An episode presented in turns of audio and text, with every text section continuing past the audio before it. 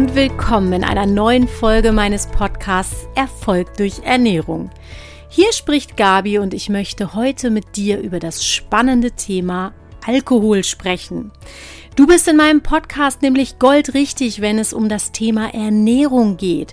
Das heißt, wenn Ernährung ein Thema für dich ist, egal ob es dabei ums Gewicht, speziell ums Abnehmen vielleicht geht oder um Themen wie Stressfressen, Frust beim Blick in den Spiegel, mangelndes Durchhaltevermögen, den inneren Schweinehund oder vielleicht auch Ernährung als Stellschraube für sportliche Höchstleistung. Auch heute habe ich für dich wieder viele spannende Infos und auch alltagstaugliche Tipps auf Lager, und wie gesagt, heute soll es um das spannende Thema Alkohol gehen. Und ich werde diese Stoffwechselbremse mal ein bisschen genauer unter die Lupe nehmen, um mit dir zu klären, ob das gelegentliche Gläschen in Ehren wirklich so doll reinhaut und deinen Körper komplett ausbremst. Wenn das für dich spannend klingt und du mehr darüber erfahren willst, dann bleib dran. Wir steigen gleich ein.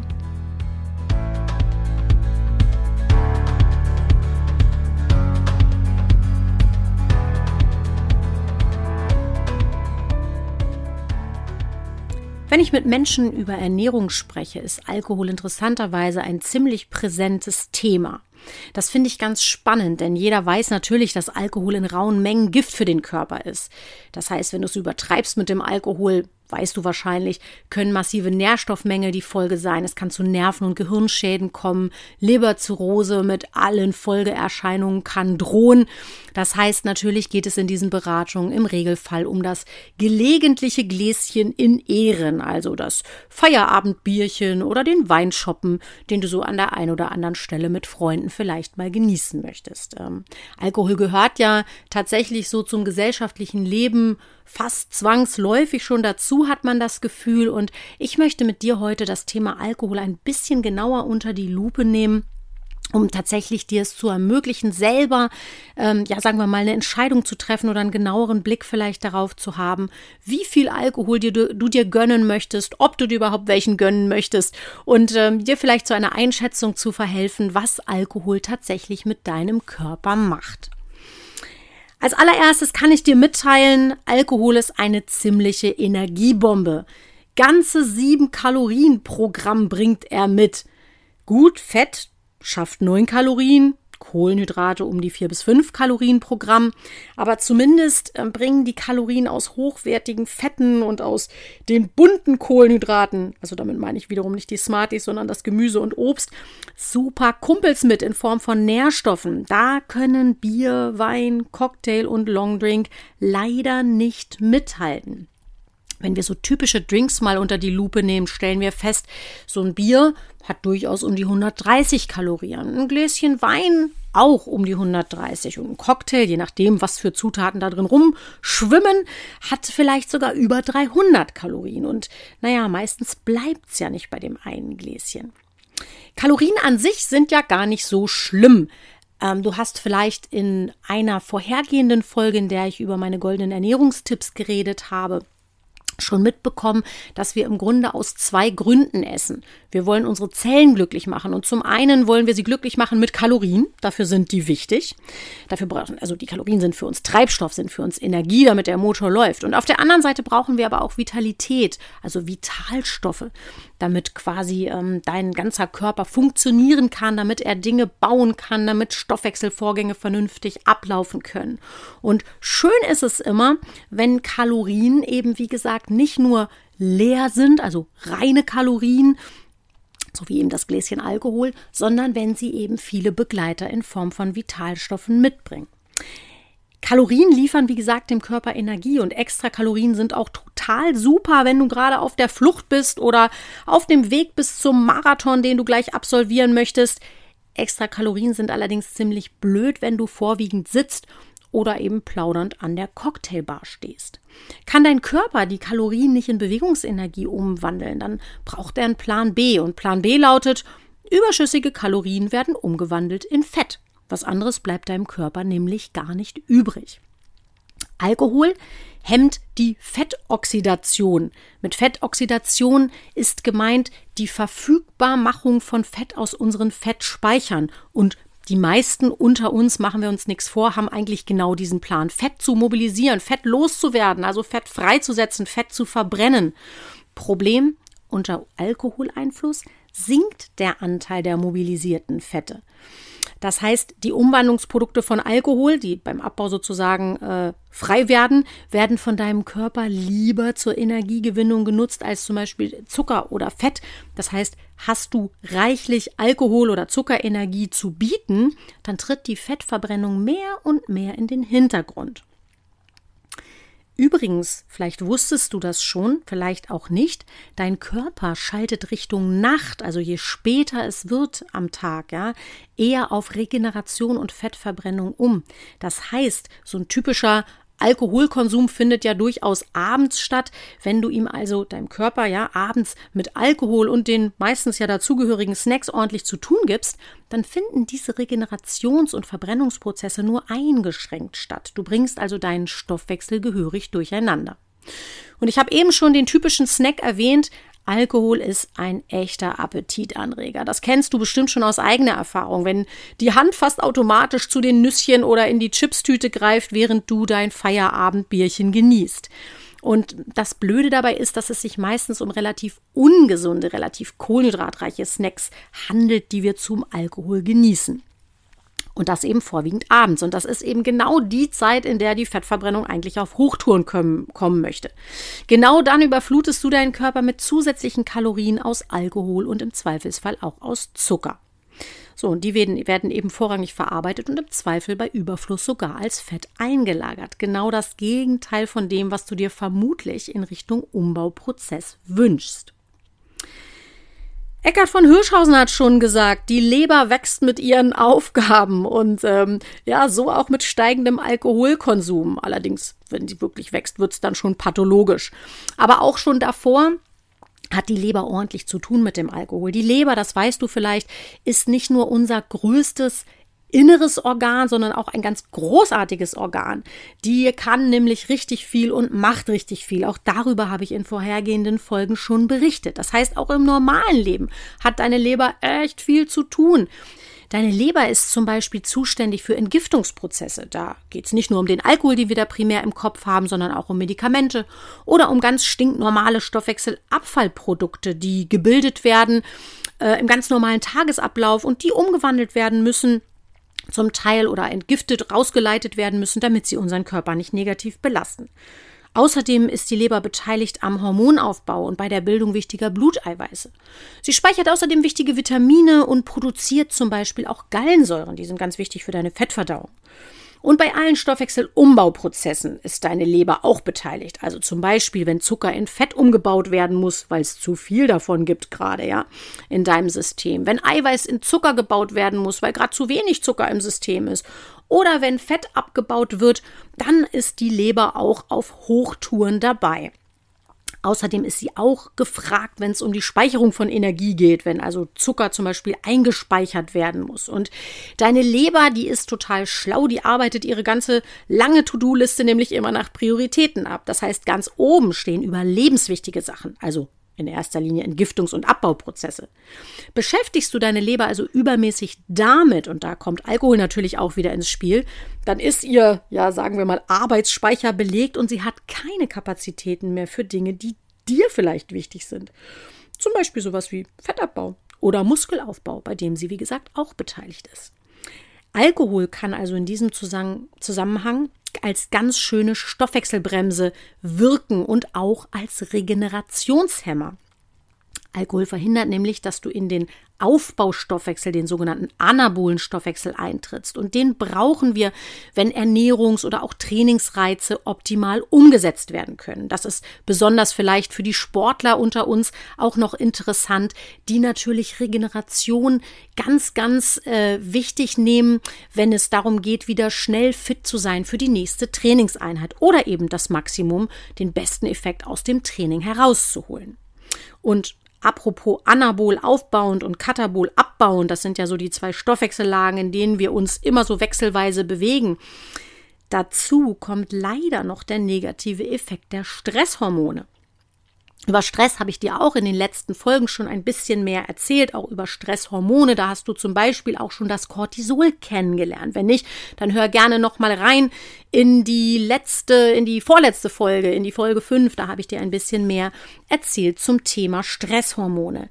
Alkohol reduziert nämlich nicht nur die Produktion des Muskelhormons und des Sexualhormons Testosteron, also ein sehr aufbauendes Hormon, sondern es fördert zudem das Stresshormon Cortisol.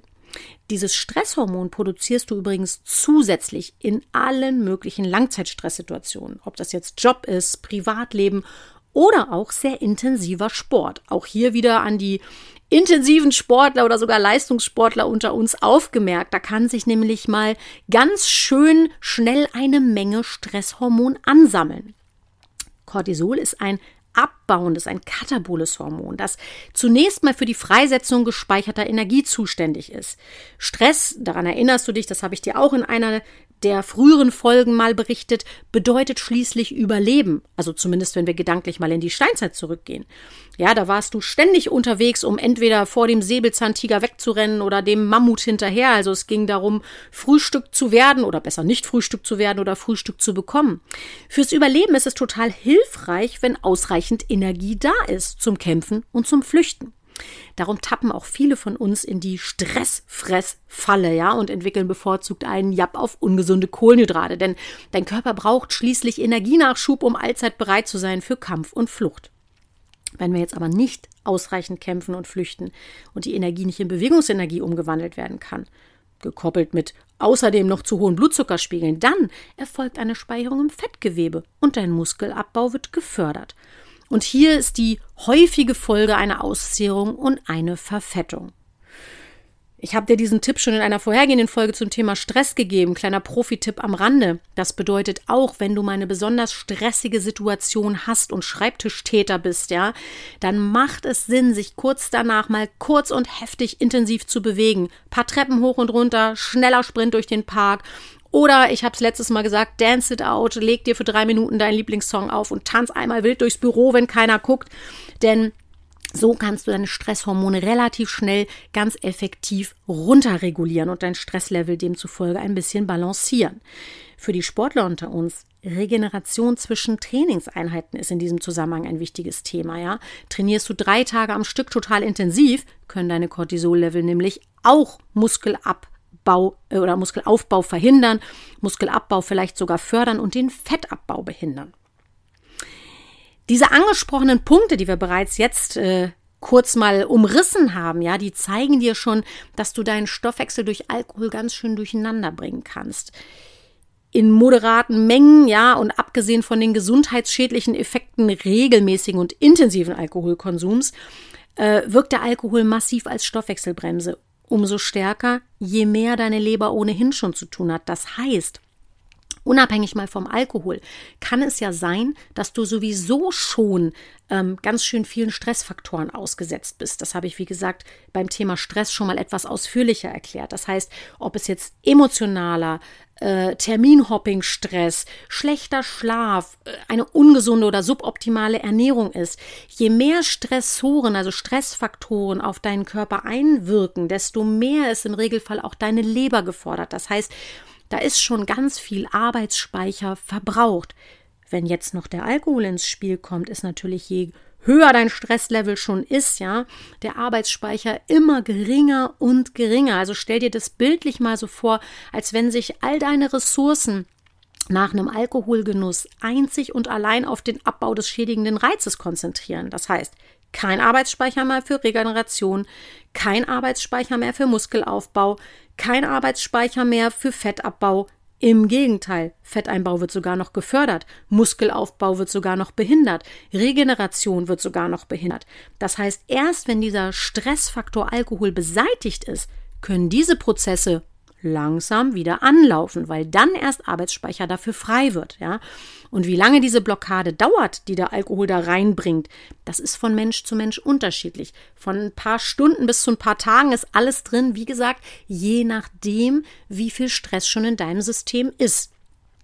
Du wirst selber ein relativ gutes Gefühl dafür haben, wenn ich dir eben sage, Stressfaktoren sind total unterschiedlich, wie gesagt, von schlechtem Schlaf bis Stress mit der Freundin, dem Freund, äh, den Kindern oder wie auch immer, ja, oder dem Chef vielleicht auch, der Deadline bei der Arbeit. Dann wirst du ein Gefühl dafür haben, wie hoch dein Stresslevel vielleicht im Moment ist, wo du dich da so in etwa einordnen kannst. Wenn du dir da unsicher bist, kann man natürlich auch ähm, über entsprechende Untersuchungen im Blut oder vielleicht auch über den Speichel ähm, Aufschluss bekommen, wie dein Stresslevel aussieht. Auch im Übrigen, darauf möchte ich dich auch noch mal kurz hinweisen, Mängel im System, also Versorgungsmängel, die Vitalstoffe angehen, sowas wie ein Vitamin D-Mangel oder ein Eisenmangel oder sowas, das ist auch extremer Stress für den Körper. Auch sowas kann man im Blut zum Beispiel feststellen. Und wie gesagt, wenn du zu diesen Langzeitblockierern, die schon total belastet und wo der sind und wo der Arbeitsspeicher also quasi schon sehr, sehr, sehr gering verfügbar ist, wenn du dazu gehörst, zu dieser Fraktion, dann kann schon ein Alkoholgenuss von zweimal wöchentlich dich tatsächlich richtig ausbremsen und, wenn es jetzt mal um Gewichtsabbau geht, zur Stagnation führen. Ja, das überrascht viele meiner Patienten oder der Menschen, mit denen ich darüber spreche, schon. Ich sehe es ja in Blutbildern auch tatsächlich dann live und in Farbe, wie sehr so eine belastete Leber einen dann tatsächlich ausbremsen kann. Bedeutet das nun, du darfst gar keinen Alkohol mehr trinken? Soweit würde ich nicht gehen.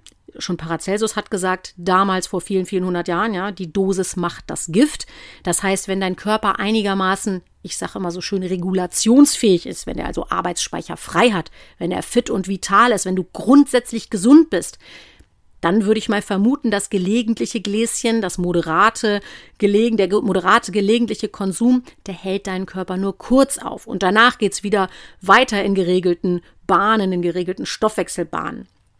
Übertreibst du es also nicht mit den Gelegenheiten und Mengen, ist im Regelfall nichts gegen den gelegentlichen Genuss von Alkohol einzuwenden. Ist dein Körper aber symptomgeplagt, befindest du dich in einer Stagnation, also insbesondere in einer Gewichtsstagnation, dann solltest du tatsächlich drüber nachdenken, dich vielleicht mal durchchecken zu lassen, um die besagte Regulationsfähigkeit wiederherzustellen, indem du, wie gesagt, Vitalstoffmängel ausgleichst, Stressfaktoren eliminierst und dich eben rundum perfekt versorgst, einfach um die Rahmenbedingungen zu optimieren, innerhalb derer mit schädlichen Reizen umgegangen werden kann, ja. Ähm, ich arbeite in der Praxis, wie gesagt, neben dem individuellen Mängelausgleich auf Basis ganz ausführlicher Blutanalysen, auch mit maßgeschneiderten Ernährungsempfehlungen, die den Stör Körper eben nicht stören oder blockieren und die so dazu beitragen, möglichst viele freie Ressourcen und eine gute Regulationsfähigkeit in deinem System zu haben.